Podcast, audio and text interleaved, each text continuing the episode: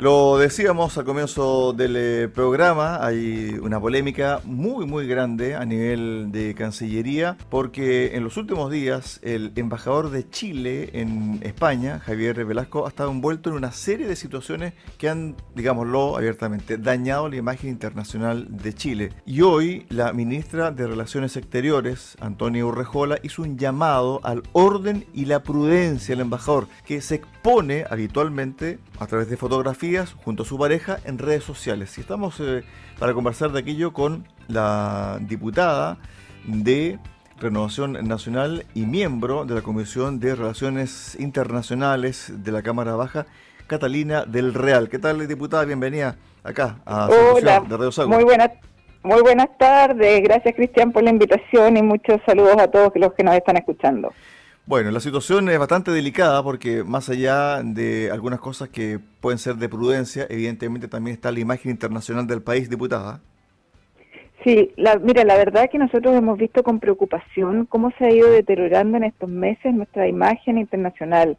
Eh, Chile tiene una tradición de décadas de un país serio, ordenado, eh, con, gran, eh, en el fondo, valioso a nivel internacional, con sus tratados internacionales, con su imagen, y hemos visto en los últimos seis meses eh, alrededor de 20 bochornos entre embajadores, cancillería, declaraciones varias, que han ido deteriorando la imagen país.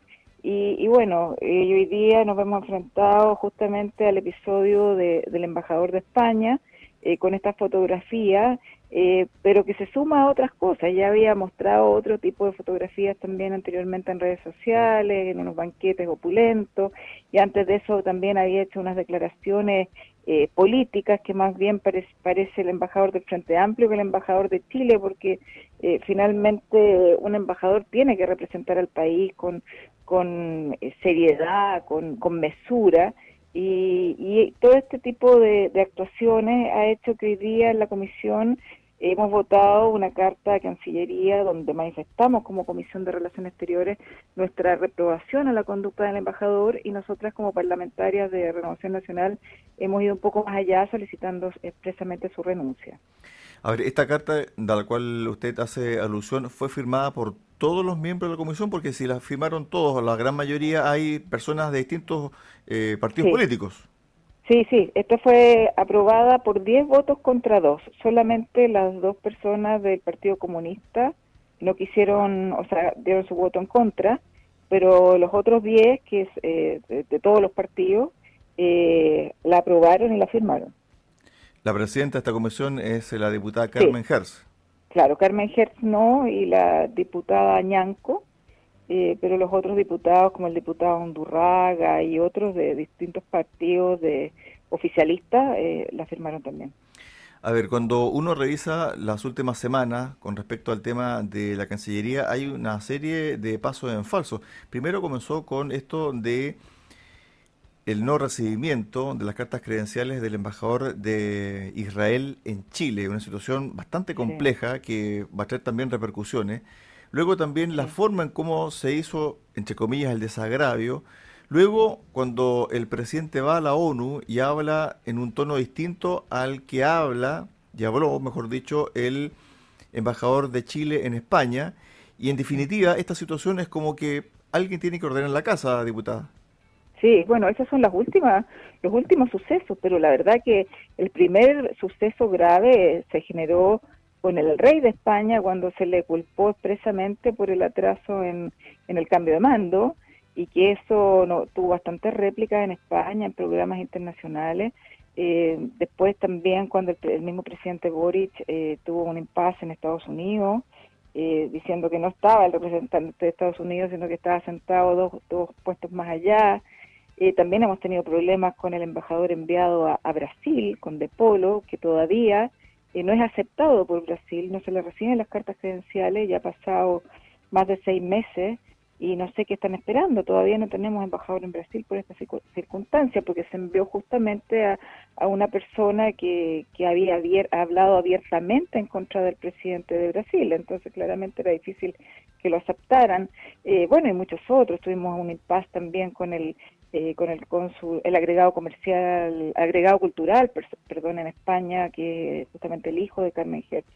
eh, que había hecho unas declaraciones separatistas. Hemos tenido muchas de este tipo de, de impasse, de, contamos alrededor de 20, la verdad y es una cifra enorme que nos perjudica nuestra imagen internacional. Claro, en el caso de Brasil se trata de Sebastián de Polo. Mm. Lo que escribió él en su cuenta de Twitter el año 2019 fue lo siguiente, lo que vemos en el Brasil de Bolsonaro es el inicio del fascismo, odio a la mm. diferencia y normalización de la sociedad, persecución política a disidentes y castigo a ideas contrarias a las del régimen. Muy preocupante. Eso lo escribió Sebastián de Polo el 2011 y resulta que el 2 de abril de este año el presidente Gabriel Boric lo designa como embajador de Chile en Brasil. Me parece un, contrasentido también, diputada. Totalmente, o sea, más que un contrasentido, es casi una provocación. Entonces, eh, es, jugar muy al límite con nuestras relaciones internacionales, que, que, es claro decirlo. Eh, nuestra política exterior debe ser una política de, Estado que, que trascienda a los diferentes eh, presidentes y a, quien esté eh, en el gobierno en el momento. Eh, tiene que ser una política de continuidad que, nos deje muy bien como país en el exterior. nosotros necesitamos de justamente de, las relaciones comerciales con el exterior, de los inversionistas que vengan a Chile y todo este tipo de, de cosas y bochornos nos afectan directamente. Con respecto a ese mismo punto, ustedes ya hicieron una carta como Comisión de Relaciones Exteriores, se la emitieron a la Cancillería, pero también no es menos cierto de que estos pasos en falso no son de ahora, como usted también lo plantea, sino que vienen desde el inicio del gobierno del presidente Gabriel Boric. ¿Van a citar a la Cancillería, a la Comisión, para que explique cuál es, en el fondo, eh, el objetivo, cuál es eh, la bitácora que tiene la Cancillería, porque también hay problemas, por ejemplo, con el TTP-11.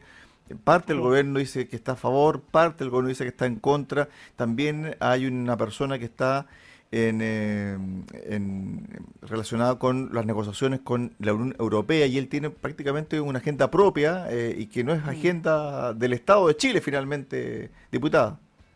Es que ahí es donde uno ve los problemas que tiene este gobierno donde en este, este gobierno tiene dos coaliciones eh, y que son muy distintas y que piensan muy distinto. Entonces, por un lado, el subsecretario de Relaciones Exteriores está en contra del TPP-11 y, un sector, eh, bueno, el Frente Amplio y, partidos de, esa coalición están en contra. Pero por otro lado, hay ministros como Marcel, como la misma ministra de Interior, eh, y los partidos de la exconcertación eh, que están a favor. Si de hecho el TPP-11 fue impulsado por Chile hace cuatro años, eh, justamente en el gobierno de Bachelet, entonces, eh, hace más de cuatro años ya. Entonces es bien curioso que un tratado que fue impulsado por Chile y justamente por personeros de la concertación, hoy día no se quiere aprobar por, por la misma coalición de gobierno. Sí, estamos hablando del eh, subsecretario José Miguel Ahumada, ¿cierto? Subsecretario de Relaciones Exteriores, que ha tenido también eh, una conducta bastante zigzagueante y también muy polémica. Yo no sé si ustedes como comisión también lo pueden citar a él para que eh, dé explicaciones de, su postura, porque una cosa es ser del gobierno y otra cosa distinta es representar al Estado de Chile, al país en general. Exactamente, todavía no pueden entender que ellos no representan una, opinión política, ellos representan una posición de Estado. Y eso le ha costado mucho a los ministros, a algunos ministros y subsecretarios del oficialismo. Y bueno, con respecto a tu pregunta, nosotros ya citamos hace algunas semanas atrás a la canciller en su momento y también al subsecretario, justamente al subsecretario cuando dio, tenía también unos tweets en contra del TPP-11 y tenía algunas otras polémicas que, que había generado fue citado y él dijo que él tenía una opinión personal, pero que en este sentido él estaba actuando ahora como subsecretario y que su opinión personal en el fondo la dejaba de lado. Pero no hemos visto que haya sido tan así, o sea, eh, todavía siguen esta, estas diferencias y tratan de impulsar su ideología por sobre el bien de la nación y, el TPP-11 justamente hoy día, que, vemos una situación económica en Chile muy desmejorada, con un, un a puertas de una recesión económica, son importantes estos tratados eh, para reactivar a las pymes, para que exista una rebajada de los aranceles, para incentivar la exportación. Eh, entonces son, más que nunca, son muy importantes. Claro, en eh, las últimas horas se dio a conocer un audio eh, de una reunión donde estaba el subsecretario Humada y donde, según sus propias palabras, condicionó la discusión sobre el TPP-11 a un resultado favorable a la prueba en el plebiscito. Entonces también no se entiende mucho esta situación, diputada.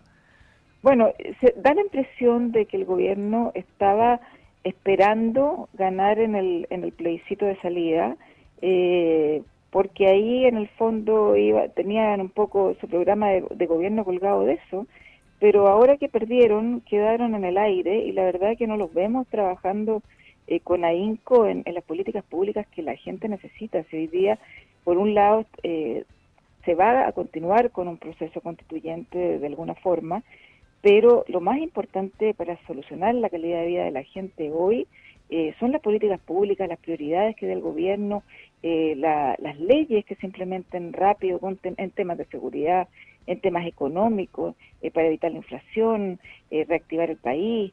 Y todas esas cosas están totalmente estancadas. No, no vemos que haya una motivación para avanzar rápido en lo que la gente necesita. A ver si podemos escuchar eh, a la voz del el subsecretario Humada sobre el TTP-11 y el eventual triunfo de la prueba que no ocurrió el 4 de septiembre. Escuchemos un poquito esta intervención.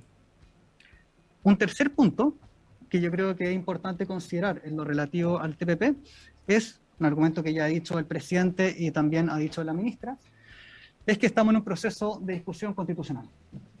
En este proceso de discusión constitucional sería recomendable que se esperara hasta que tuviéramos los pilares fundamentales de esta nueva constitución para evaluar si este tipo de acuerdo va al ritmo de la estrategia que está detrás de esta constitución. Así por lo tanto, cuando ya tengamos la constitución lista, esperemos, podamos luego ver si es que este acuerdo está al ritmo de este tipo de constituciones que nosotros estamos proponiendo. Ahí estaba parte de la intervención del subsecretario de Relaciones Exteriores, bastante claro, es decir, todo estaba supeditado mm. a el triunfo de la prueba, pero finalmente, ¿cuál es el plan B? Exacto, exacto. Eh, ahí se nota la poca sintonía em, de ciertos subsecretarios o ministros con la población, eh, que están pensando en, sus propias ideologías y no se dan cuenta que las prioridades de la gente hoy día son los temas de seguridad y los temas económicos. Eh, por tanto, los tratados, como les decía, son muy importantes para reactivar la economía, para que las pymes puedan exportar, tengan menores aranceles, haya incentivos y, justamente volvamos a darle impulso y, y, por supuesto el tema de seguridad que, es el, número uno para la población en todas las regiones y bueno, vemos que ellos siguen pensando en su ideología y, dejando un poco de lado las otras prioridades. ¿Cómo se llega a buen puerto? Porque en definitiva el gobierno no puede seguir eh, con, su, con su propia lógica, ¿cierto? Desde el punto de vista ideológico, sino que más bien mm. con una lógica de país. ¿Cómo se llega a buen puerto cuando hay una diferencia tan grande en lo que dicta el sentido común de las relaciones exteriores y lo que quiere finalmente un grupo de personas que está al interior del gobierno y que hacen un contrapeso contra otras que están también dentro del mismo ejecutivo.